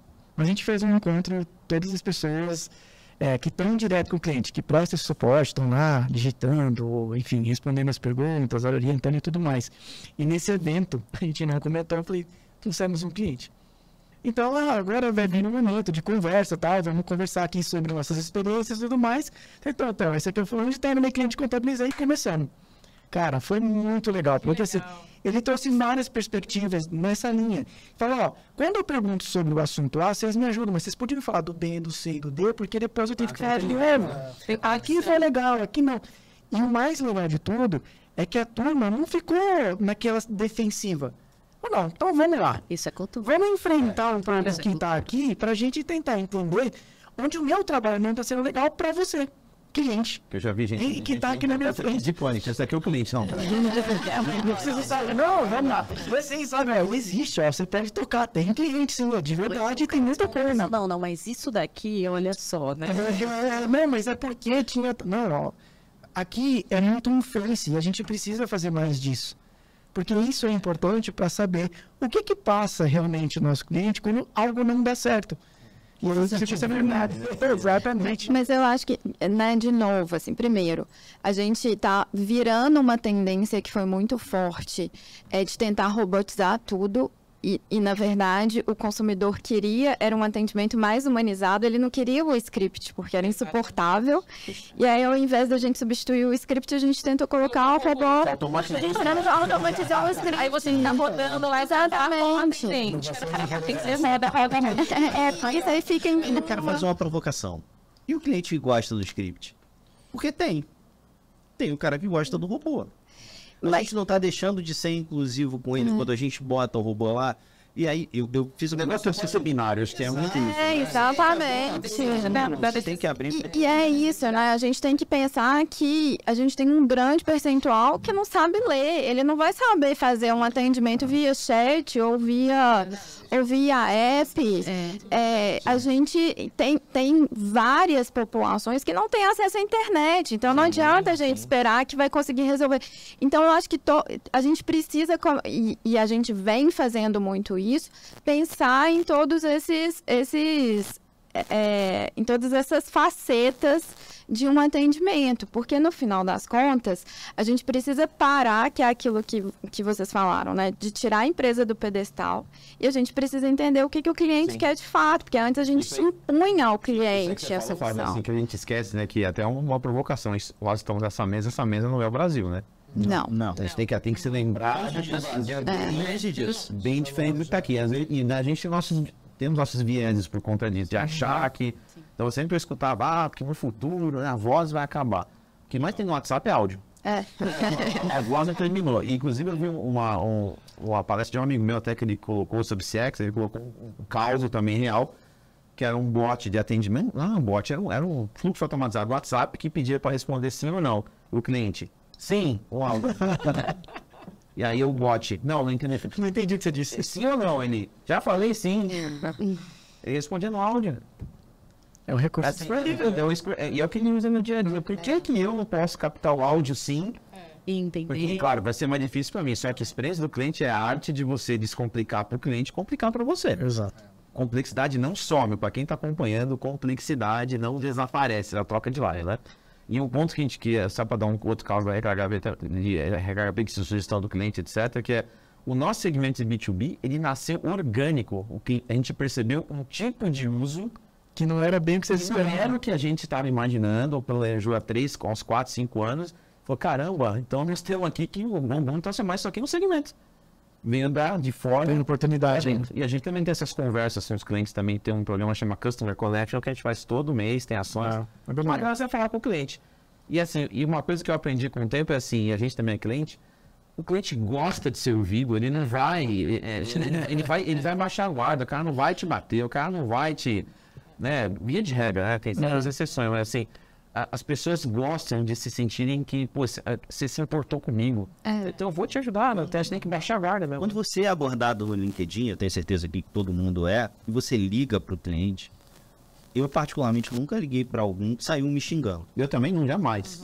O cara pode ser duro até nos discursos, mas assim, respeitoso, e gosta do, do, do retorno. Exato. Então, é, o cliente é basicamente isso, é o como ele trata a gente. Ele pode ser duro, ele pode estar chateado com o que está acontecendo ali, por isso ele está mais duro, mas de modo geral, Nós temos lá no Rio, nós temos um programa que chama PAR, é, Papo com os Aprovados do Rolê, que é como nós chamamos os nossos clientes, né, que são os aprovados do rolê. E é, os nossos, é, o C-Level, diretoria, gerentes e toda a companhia é convidada a participar do, do atendimento. Então, eles não atendem efetivamente, mas eles estão ali no momento do atendimento, vendo um agente falar, conversar com o cliente. É, e sai assim, coisas muito ricas. Ideias de produto, soluções de como a gente pode melhorar o atendimento, a experiência desse cliente na- durante a jornada. Então, assim, o time. o, o C-Level fala assim, nossa, o processo é esse? É assim mesmo, é assim mesmo. O cliente sofre isso, né? E, e aí, ou, nossa, olha que legal essa sugestão, olha que legal essa oportunidade. Então, é, aí a gente, e a gente vem incentivando cada vez mais é, que os, os nossos, todos os colaboradores participem, estejam ali no momento do atendimento, para saber exatamente o que, que a gente precisa oferecer e o que nós estamos oferecendo para o nosso cliente. É, então, eu. é, A gente tem um tem um programa você tem um igual a programa esse, a gente legal. chama de In The Shoes. E, e é muito engraçado, né? Porque quando, por exemplo, sei lá, você leva um time de tecnologia lá pra, pra entender e ele fala, puxa, nossa, eu criei isso daqui, mas realmente podia ter feito um pouquinho diferente. Então você cria uma empatia diferente, porque é, nem toda companhia tá dando tá ali no cara a cara, né, de frente a frente com o cliente. E quando você leva essa pessoa para ter esse frente a frente, ela ela ela tem é, ideias assim, ela vê de uma maneira diferente, ela entende tudo aquilo de uma maneira diferente. Então é muito é realmente muito muito bacana e muito rico, né? Então o atendimento ele não é mais é só um lugar de reclamação. Então, deixou de ser a cozinha da casa. Não é mais. E só fazendo. é um dos pontos, é um dos pilares mais É a cozinha sim, mas é a cozinha. Aguentei. Ele recebe, recebe todo mundo na cozinha é essa. Mas, mas tudo que vocês estão falando me, me, me remete também a como não dá para desvincular o customer experience com a jornada do nosso colaborador, né? É. Porque tudo isso só dá certo se a gente tiver os colaboradores engajados e empáticos e autênticos e etc. E, e levar as pessoas na operação faz com É, que as faz. pessoas se engajem. A gente também tem programas nesse sentido na XP. É uma outra empresa que eu já trabalhei. A gente hoje não consegue fazer isso muito pelo que o Contabilizei faz também, de ter gente em todo lugar do Brasil, então fica mais complexo da gente fazer isso. Mas em outra empresa que eu trabalhei, pré-pandemia, três dias do onboarding de qualquer colaborador era no atendimento atendendo. Se precisar ter até Rivotril, né? Se começar. Brincadeira. A gente tem, uma, a gente tem um programa semelhante, né? Todo funcionário nosso tem que fazer atendimento, independente da área que vá, porque isso de uma forma, de novo, é a maneira de empatizar, já, ainda que você seja gamer ou não. Agora, tem uma coisa, a gente tem falado muito do saque e tal, a gente falou um pouco do passivo, do reativo, do ativo. Uma coisa que eu acho que é importante, né? É, é, é você, seja o colaborador ou até mesmo, enfim, o jogador, enfim, a comunidade, a gente tem que sair um pouco do ambiente da empresa. A gente acha que é na célula de operação ali de atendimento ao relacionamento, no desk onde você está trabalhando, que é onde você cria o relacionamento. Na verdade, pode ser um pouco diferente para cada indústria. Na nossa, o relacionamento se mantém ou se fortalece quando a gente vai para uma feira, quando a gente vai para um. No nosso caso em particular, nos nossos eventos mesmos, né? Acho que de alguma forma alguém já deve ter visto, a gente faz é, é, campeonatos, campeonatos reais, né? Enfim, físicos, com presença física em arenas, em estádios. E todas as vezes que a gente consegue trazer esse tipo de experiência, a gente leva todos os nossos funcionários, os agentes de atendimento também, porque é uma maneira de poder estar em primeira mão sentindo aquele calor, aquela energia que é muito da construção do consumidor. Ele lá tá, tá torcendo, tá vendo o seu time favorito ganhar o PIB, tá chorando, tá gritando. É essa pessoa que deve um ticket de coisa. É, um ticket. Então, é, é- é sensibilizar, sendo possível, fora da- das fronteiras físicas da sua empresa, né? Estimulando Sim. essa, esse colaborador a viver ou fora ali da, da mesa é, é essencial. Ah, isso aí no- Essa entidade depois. Eu que já fui em varejo, tem né, uma- um jargão que é o barriga no balcão, né? É. é que tem que ir lá e sentir realmente o valor do, da- ou da loja, ou do evento. Onde fizer sentido, né? Você, pra onde realmente está sendo o jogo, está sendo ganho ou perdido de verdade, né? Eu jogo o jogo, jogo meu produto, o jogo da vida está sendo ganho ou perdido, né? Então é importantíssimo. Gente, a gente já tá aqui, o tempo tá passando rápido, o papo tá excelente, a gente precisa começar e vamos para a última rodada e a gente depois faz aqui essa- as nossas despedidas aqui do público. É, assim, acho que sempre aquela clássica última rodada, o que, que vocês estão imaginando, o que, que vem por aí, né? De novos canais, novos desafios com relação a ESG, transparência, né? O que, que vocês estão sentindo aí que vem por aí? De repente, putz, o desafio na verdade é nada novo, a gente de repente tem que fazer bem feito, o que já tem que fazer hoje, eu tenho muito a ser feito. Quero joguei na mesa, quem quiser puxar. A gente tem público de pesquisa em casa, né? Porque tem, quem tem filho adolescente já sabe. É, eu vou pelo seguinte, eu acho assim, a gente, em termos de tendência, né, quando a gente volta a falar de construção de relacionamento, uma coisa que a gente tem apostado muito é dar o espaço para que o consumidor crie o seu conteúdo e esse próprio conteúdo seja considerado meio de relacionamento, né? Acho que os mais técnicos vão entender que eu estou falando de user-generated content, né? Dar na mão do usuário a capacidade dele gerar um conteúdo, um conteúdo que seja informativo, um conteúdo que seja utilizado para relacionamento. Então, um exemplo simples aqui na nossa indústria. É, você é um jogador, você teve uma partida lá no seu jogo preferido, você gravou essa partida, eventualmente você streamou essa partida, né? Enfim, quem não conhece streamar é transmitir uma partida em canais é, digitais. É, e daquela partida você tira alguns conhecimentos que você compartilha com outras pessoas. Então, olha, joguei com esses personagens e a tática ABCB e essa tática ela me levou a ter um sucesso na minha jornada e na minha experiência. É, aquilo, uma vez que cai na rede social, dependendo do conteúdo, da qualidade, claro, pode alcançar milhões. E se nós, porque temos uma relação com aquele usuário, com aquele jogador, soubermos fazer um bom proveito disso, de como? É, Você tem que ter uma equipe que saiba fazer um bom uso das redes sociais, de construção de conteúdo, do digital. Ela fala, olha só que legal, tem o conteúdo aqui, vamos usar os nossos canais da empresa para reverberar. Então você tem, de novo, identidade, é, transparência de alguma forma, que você está trazendo algo que é útil e que explica muito bem como fazer o uso daquele seu produto. E você está fazendo também, é, é, é, eu ia falar aqui colaboração, mas eu acho que tem um ponto aqui maior, que é você colocar o seu consumidor como realmente sendo protagonista. Comunidade, né? Né? A comunidade no foco. Então, acho que, enfim, E a gente meio que, assim, é... é, Interagir. é assim, enquanto rápido, isso aqui é parte do meu ecossistema. Você fala, você, eu não tô aqui só para te servir, mas eu tô aqui também para te dar o espaço que você quer ter. Então, acho que essa, no nosso caso, é a tendência que a gente tem visto mais. Claro, sempre vai ter uma nova ferramenta, um novo canal, para você poder explorar. Acho que isso super bem, é, é importante também não perder a atenção. Mas o nosso caso é dar o espaço para que o consumidor fale. E você fale e você replique isso como uma forma de conectar outros. Muito bom, boa. Perfeita. Validar, né? legitimar, legitimar o espaço do cliente. Legitimar, é, É, acho que em relação a novos canais, é, não sei, talvez surja algo novo. A gente está aí com o chat de petit, todo mundo falando muito disso, mas. Até esquecemos o A gente metaverso, o chat GPT. né? Não, não, Esqueceu- não, o chat GPT deu uma conversão tão grande. Esquecemos o metaverso. Metaverso virou, pô. Total. Eu acho que ele, ele é um, uma nova tecnologia, mas ele não vai ser ele não vai ser um novo canal. Ele vai ser talvez a gente vai conseguir utilizar essa nova tecnologia para acelerar algumas alguns al- algo mais simples de ser tratado, né?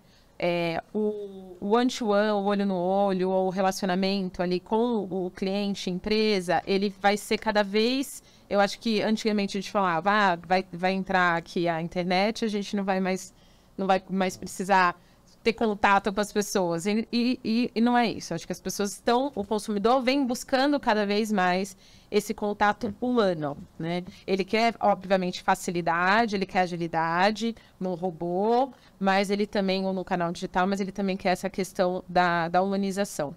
É, então, não vejo novos canais. É, o que eu vejo muito é a questão da conexão das marcas. O quanto que aquela marca conecta com os meus valores de vida. Né? O- os valores que eu olho para a sociedade, que eu olho para o futuro dos meus filhos. Ainda não tenho os filhos adolescentes, então ainda não estão ainda né, jogando. É, mas são pequenos. Então, o quanto que aquela marca realmente está dentro dos, dos meus valores. Eu acho que é isso que, que o consumidor vai buscar cada vez mais. e o que ela traz de valor agregado para minha vida. É não só aquilo que a gente, aquilo que a gente compartilha é importante. Então compartilhar valores com a marca, compartilhar valor com quem está ali é muito importante. Mas o que que você está agregando para mim? Um criador de conteúdo está agregando conhecimento para quem consome esse conteúdo.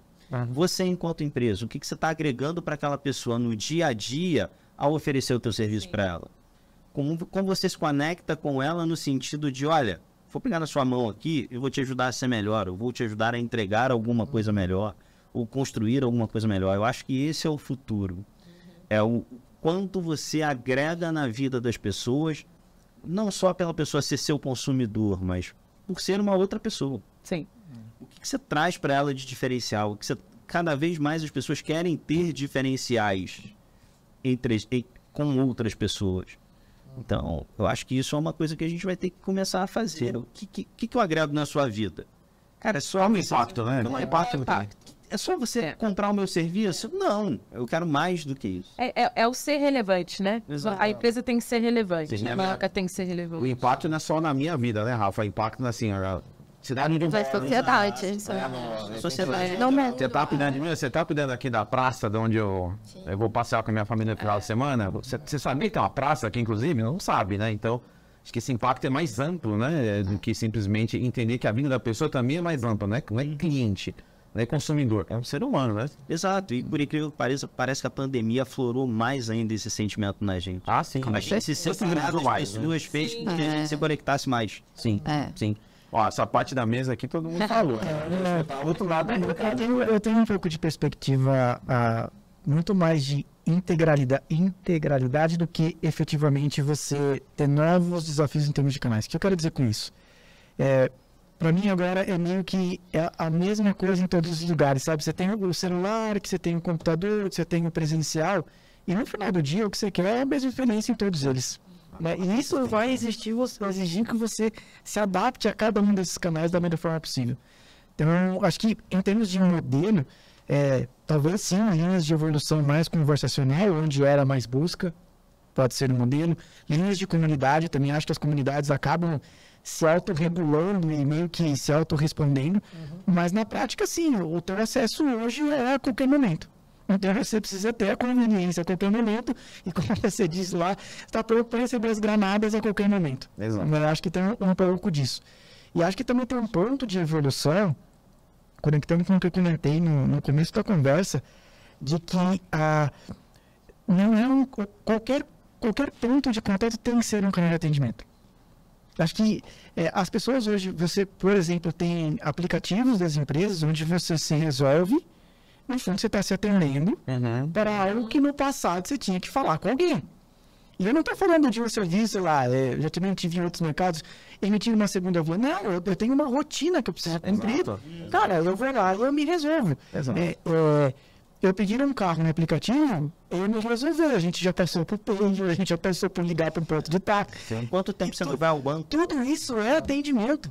Sim. Tudo isso é atendimento. E esses são novos canais que as empresas precisam entender que funcionam como atendimento. Afonso, eu não te mostrei na apresentação do planejamento estratégico do ano, que eu os- as pre- premissas e desafios, mas um bullet que eu coloquei lá, de provocação, é que a gente fala muito, ah, nível 1 de atendimento minha equipe. Eu falei, gente, o produto é o nível 1 do atendimento. É o alto. O produto é o nível 1. Exato. Tem que já ser uma experiência de atendimento. Isso que você falou, Eric, né? De Autosserviço. já resolveu o que eu precisava. O nível 2 pode ser um auto-serviço.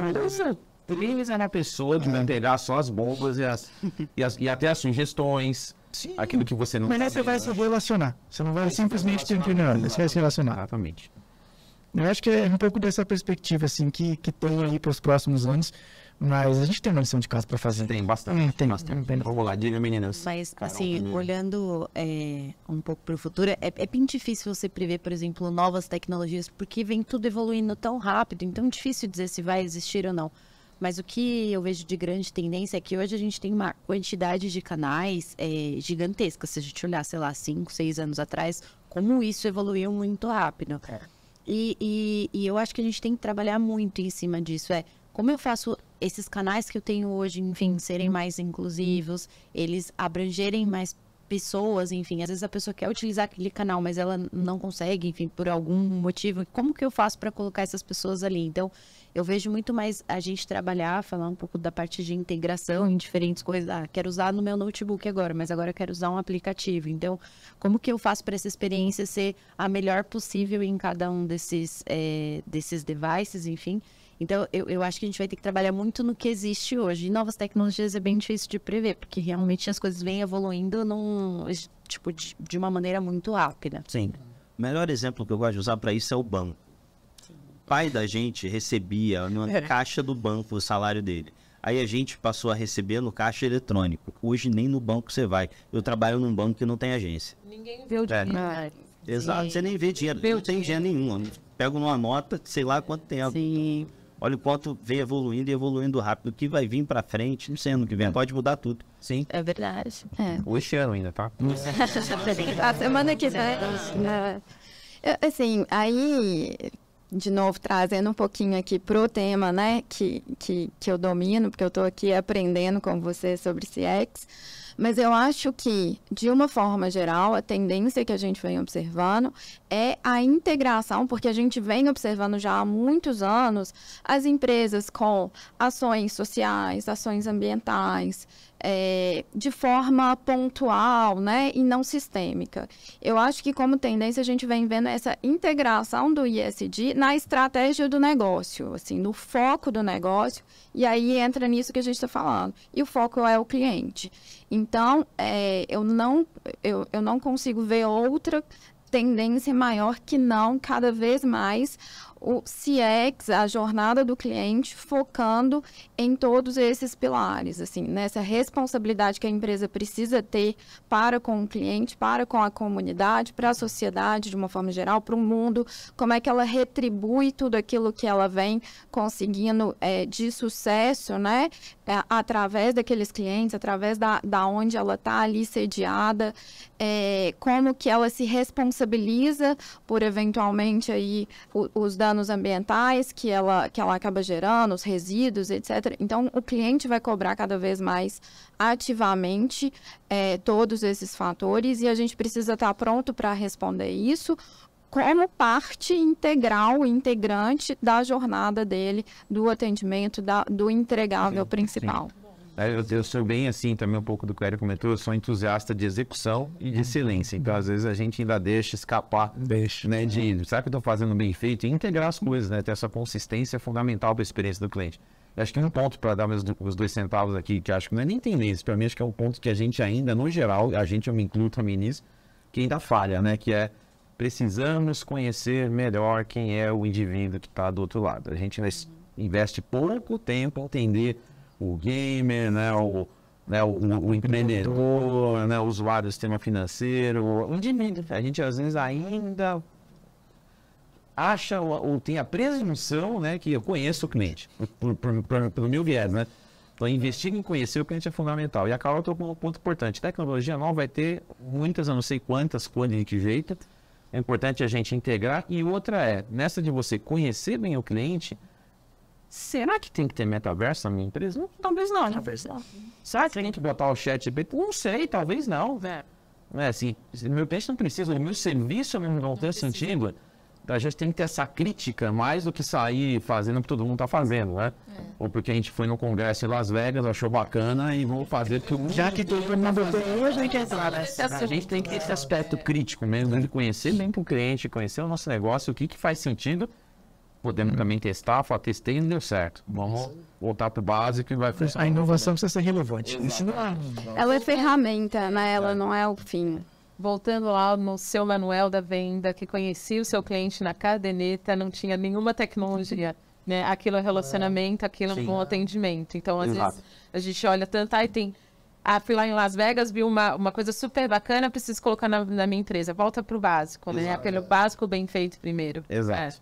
Muito bem, ó, vamos, podemos ficar aqui mais tempo aí, que tá muito, né, o papo tá maravilhoso, mas vamos fazer aqui uma rodada agora de, né, considerações finais de cada um aí, uma despedida de vocês também para nossa audiência. Vou inverter a ordem que eu fiz da apresentação, então eu vou começar com o Rafa. Rafa, obrigado pela presença aqui, pelas suas agradeço. contribuições e, por favor, suas, suas Eu palavras finais. agradeço, agradeço a todo mundo aqui, legal. Pô, é uma troca de conhecimento muito grande, é ótimo. Cara, a gente trabalha tanto, passa tanto tempo concentrado no trabalho. Quando a gente tem a oportunidade de se encontrar e trocar experiência, é sempre muito bom. Então, obrigado a todo mundo aqui por tudo que dividiu. É, tenho certeza que muito conteúdo aqui é válido. Todo mundo sai daqui melhor do que entrou. Isso é o, isso é o fundamental para o nosso negócio aqui. Obrigado, obrigado. Valeu, Rafa. Passo agora aqui para o Eric, né? Eric, obrigado pela presença. Imagina. Por favor, suas mensagens finais. Né? É super, super legal estar aqui com vocês, trocar tanto papo bom, dá para ficar realmente aqui algumas horas, então meu nome, nome da contabilizei. Obrigado pela oportunidade é, de vir trocar essas ideias. É, já vou sair aqui com contato de todo mundo, que eu tenho outras para trocar, acho que é uma rede infinita de, de troca de informações.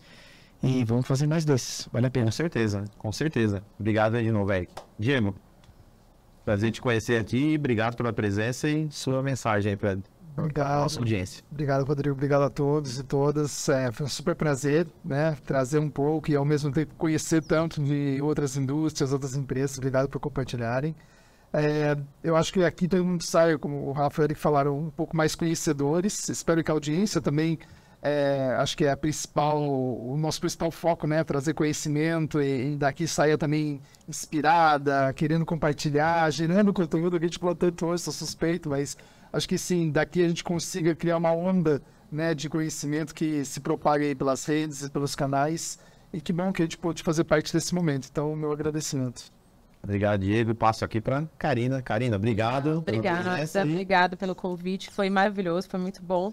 E é bom a gente ver que assim, o ESG, né, ele surgiu ali, principalmente olhando agora, né, apareceu mais, mas já faz anos que que tá aí, que a gente está falando, mas ficou botando no mercado financeiro, que as empresas, né, os investidores começaram a olhar muito para isso. E aí a gente vê aqui no, no- mercado tão diverso que a gente já faz isso no nosso dia a dia, né, independente ali da cobrança ou da exigência do mercado financeiro dos investidores olhando para as empresas. Então, eu adorei conhecer todos vocês e a gente vai ter ainda muita troca. Com certeza. Muito bom. Obrigado, Obrigada, obrigada pelo convite. Passo aqui para Flávia. Flávia, obrigado pela presença, por ter sido aí o elemento fora do perfil, gente importante, provocativo, tem um olhar diferente, né? Um olhar fora do nosso, do nosso dia a dia. E obrigado pelo, Então, eu que agradeço. Foi uma super aula de, de CX que eu tive aqui. É, foi, de fato, uma grande imersão. E saio com ainda mais certeza como eu acho que o caminho é esse. E, e fico extremamente feliz de ver vocês que, representam aí marcas super bacanas, com esse olhar, com esse cuidado em SG. Em SG. Acho que... que isso, isso gera um efeito cascata positivo no mundo, né? É um efeito cíclico muito positivo e eu acho que é assim que a gente vai mudando aos pouquinhos o mundo e a sociedade, né? Muito bom, obrigado, Flávia. E para fechar aqui as despedidas do- da- dos convidados, Carol, obrigado pelo seu tempo aqui com a gente. Prazer conhecê-la. E, por favor, suas palavras finais aí. Primeiro agradecer, né, pelo convite. É, acho que foi uma troca assim gigantesca e foi muito bom, né? Porque a gente começa a ver outras coisas, enfim, outros mercados e como até isso pode ser aplicado nas empresas. E, e acho que o ponto mais importante é a gente perceber que, que tem muitas empresas já começando, aqui, aqui no Brasil ainda é um movimento pequeno, eu diria, mas assim, começando a colocar isso de verdade em prática. Então, é, é, é muito bom ver isso, porque a gente precisa ver o a longo prazo, né? É, eu tenho uma filhinha pequena, então o ESG com certeza tem que fazer parte da minha vida como consumidora, porque é um mundo que eu espero que, que a minha filha vive, enfim. Então, muito obrigada a todos pela troca e obrigado pelo convite. Muito bom, então já deixo também aqui minha, a minha palavra final. Quero agradecer novamente a todos vocês, foi muito bacana estar com vocês aqui. Uma das coisas que eu mais eh, gosto da experiência do cliente é que, para mim, é um dos segmentos onde tem mais colaboração. Né? Assim, as empresas trocam muito, os profissionais trocam muito, isso é maravilhoso. Eu aprendi um monte de coisa aqui, né? espero que todos vocês também tenham curtido bastante, estão acompanhando a gente. Né? E acho que coisas importantes ficaram para mim aqui, pelo menos. Né? O quanto que o SG, esse convite, né, as empresas descerem daquela posição de eu sou a empresa, vão para o dia a dia, vão para o jogo, ter uma relação cada vez mais humanizada, mais próxima, com empatia, entendendo quem é aquela pessoa, né, o que está em volta daquele ser humano, né? E que para fechar, acho que ficou muito claro aqui, né? A gente fala de consistência, excelência de canais, para mim ficou claríssimo que cada vez mais a entrega, o produto não é o produto, né? A entrega é o relacionamento. É isso que a gente tem que construir, independentemente do canal, da tecnologia, é o relacionamento que vai ditar a regra do jogo. Muito obrigado a todos, espero que vocês tenham realmente gostado. Curtam os nossos canais aqui, sigam, dê o joinha, site, portal inovativos, acompanhem as mídias e não percam a próxima edição de que em breve vai ter mais conteúdo aqui de mais um podcast inovativos. Fiquem bem, se cuidem e até a próxima. Tchau, tchau. Plataforma Inovativos. Diariamente, lideranças e especialistas de todos os segmentos do mercado abordam temas como gestão, tecnologia, inovação, sustentabilidade, empreendedorismo, negócios e comportamento. Nossa proposta é compartilhar conhecimento com autoridade para você saber as novidades do mercado onde estiver. Seja por meio do nosso portal, revista digital, newsletter, vídeos, TV, podcast ou pelas nossas redes sociais. Acesse inovativos.com.br, cadastre-se e faça parte da sua melhor fonte de conhecimento e conexão com a nova economia.